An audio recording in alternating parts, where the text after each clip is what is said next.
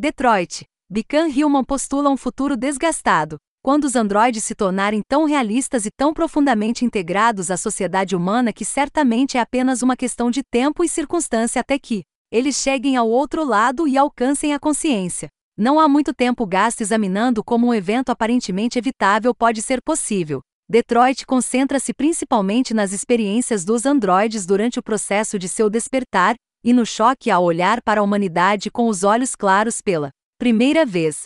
Em última análise, cabe a você decidir como eles reagem diante da adversidade. É uma experiência de jogabilidade leve dividida em dezenas de capítulos com centenas de decisões a serem tomadas durante cenas e sequências exploratórias. O único desafio real é ser rápido, completo e perspicaz o suficiente para guiar os personagens para decisões que correspondam à sua bússola moral ou não. Se você preferir suas histórias confusas e caóticas. Como resultado das inúmeras encruzilhadas em Detroit, poucos jogadores experimentarão eventos exatamente da mesma maneira. Momentos cruciais que dão errado podem levar alguns personagens a mortes prematuras. Mas mesmo pequenos desvios podem ter um impacto duradouro no estado das pessoas, lugares e eventos que você encontra por toda parte. Muitas das decisões podem parecer mundanas no início, mas por mais benigna que uma escolha possa parecer, elas se somam e gradualmente atraem você para a experiência individual de cada personagem. Detroit é propositadamente projetado de forma desordenada, deixando você com mini cliffhangers ao longo do jogo, uma vez que passa da perspectiva de um personagem para o outro no final de cada capítulo de 10 a 20 minutos. Isso pode parecer confuso, mas na verdade funciona a seu favor, pois os personagens principais Cara, Connor e Marcos trazem algo diferente para a mesa. Essa variedade garante que você nunca fique entediado e quase sempre se surpreenda com o que acontece a seguir. Cara, uma androide governanta pertencente a um pai solteiro abusivo e viciado em drogas no início, torna-se uma guardiã em fuga protegendo Alice, a garotinha que ela cuida. Cara é infelizmente ingênua e, como resultado, encontra-se, e Alice, em apuros regularmente. O fato de que o perigo para a cara também significa perigo para uma criança aumenta significativamente as apostas quando o empurrão chega. Você se esforça para protegê-los dos piores exemplos da humanidade perdida, e embora seja fácil identificar as escolhas certas para garantir sua segurança, as fugas raramente são limpas e muitas vezes bagunçadas. Em comparação, os capítulos de Connor são mais pessoais e curiosos.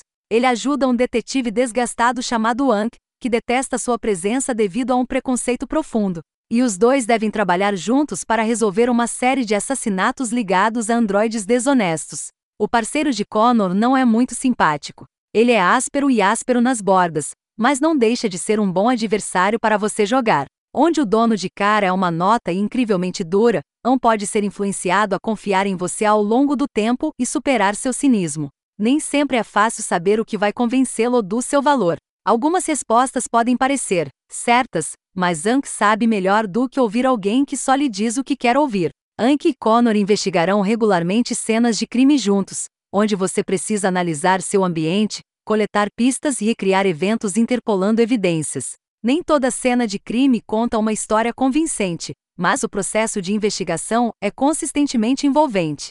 A fidelidade de Connor aos humanos e suas experiências em primeira mão lidando com o ódio contundente de Hank dá a você a chance de entender melhor os dois lados da complicada sociedade de Detroit. Se há um androide em Detroit que merece que sua própria história seja explodida e tenha mais tempo de tela, é Connor. O personagem mais importante do lote é Marcos, e enquanto ele está envolvido com algumas das cenas mais criativas de Detroit, ele é notavelmente carente de nuances. No início, ele tem a existência mais afortunada. Seu dono é um pintor gentil e idoso que incentiva o pensamento livre e trata Marcos como se ele fosse seu filho. Enquanto isso, o verdadeiro filho do pintor é um completo idiota que corre o risco de arruinar o bem-estar de seu pai e de Marcos. Isso inevitavelmente acontece, e é a partir daqui que a grande trama de Detroit começa a luta pela igualdade dos androides. A discussão é válida para o contexto em questão. Mas a maneira como a disparidade social entre humanos e androides é transmitida em Detroit é uma série de referências tão óbvias ao movimento dos direitos civis americanos que é difícil não ser pego de surpresa.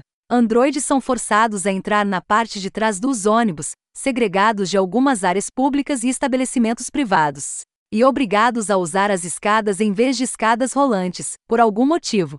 Quando Marcos reúne outros androides rebeldes e você escolhe o slogan de protesto deles, você tem a opção de escolher: Nós temos um sonho. Essas referências são uma distração, e em nenhum momento parece justificado tirar da história de pessoas reais que sofreram, e continuam a sofrer, no mundo real. Esses momentos são inesquecivelmente ruins. Mas é uma prova dos pontos fortes da história em outros lugares, que eles não arrastam completamente a experiência como um todo. Detroit se destaca em apresentar situações terríveis. O perigo parece espreitar em cada esquina, e como se espera que você reaja rapidamente sob estresse. Não pode deixar de se sentir ansioso quando Cara ou Marcos correm o risco de serem descobertos por humanos depois de se tornarem desonestos. Esses momentos podem ser tranquilos, cenas da vida, mas essa suposta serenidade apenas amplifica a tensão. Às vezes, basta um passo em falso para reverter um capítulo pacífico, e você não quer se sentir responsável por desencadear uma reviravolta caótica nos eventos. Geralmente, você ainda tem a chance de consertar uma situação ruim, mas com tantas ramificações potenciais no ar. Por mais poderosos que esses capítulos possam ser, são as cenas mais terríveis e horríveis de Detroit que deixam uma impressão duradoura. Cara enfrenta seu quinhão de terror. Mas a transição de Marcos para a liberdade é uma viagem infernal aos cantos mais sombrios desta versão fictícia de Detroit, que é verdadeiramente inesquecível. Detroit não seria tão eficaz em trazer você para este mundo se não fosse por sua apresentação geral estelar. Alguns NPCs e personagens secundários se destacam devido aos valores de produção abaixo da média. Mas é apenas porque a maioria dos personagens e cenas são lindamente renderizados. Mesmo que Detroit tropece em uma base semi-regular, é quase sempre cativante de se ver. O escritor e diretor David Cage é conhecido por criar esses tipos de jogos, e Avirem Beyond, Sus mas Detroit marca a primeira vez que você é apresentado a um detalhamento explícito das escolhas que você fez no final de cada breve capítulo, ou durante o capítulo se você olhar no menu de pausa. Isso é posicionado como um recurso, que permite que você reflita sobre suas ações e perceba o que poderia ter feito de maneira diferente, e se assim o desejar, volte imediatamente e tome decisões diferentes. Mas, na verdade, essa metodologia de feedback é prejudicial destruindo sua imersão ao lembrá-lo do jogo que você está jogando, e reduzindo sua influência a uma pontuação que pode ser trocada por modelos de personagens e documentários desbloqueáveis. Tanto quanto eu posso dizer, há não há narrativa ou meta-significância que justifique colocar essa informação em primeiro plano, antes que o jogo termine. É útil se você quiser perseguir troféus ou evitar enfrentar as consequências de suas ações, mas é uma droga ser tratado como se essa fosse sua abordagem padrão. Não há como desabilitar esses fluxogramas, e eu realmente gostaria que houvesse. Esses fluxogramas inevitáveis, como a apropriação descarada e barata da história americana, arrastam para baixo a história emocionante de Detroit. Ele tem os ingredientes de um jogo verdadeiramente memorável, e de muitas maneiras, partes dele ficarão comigo por muito tempo.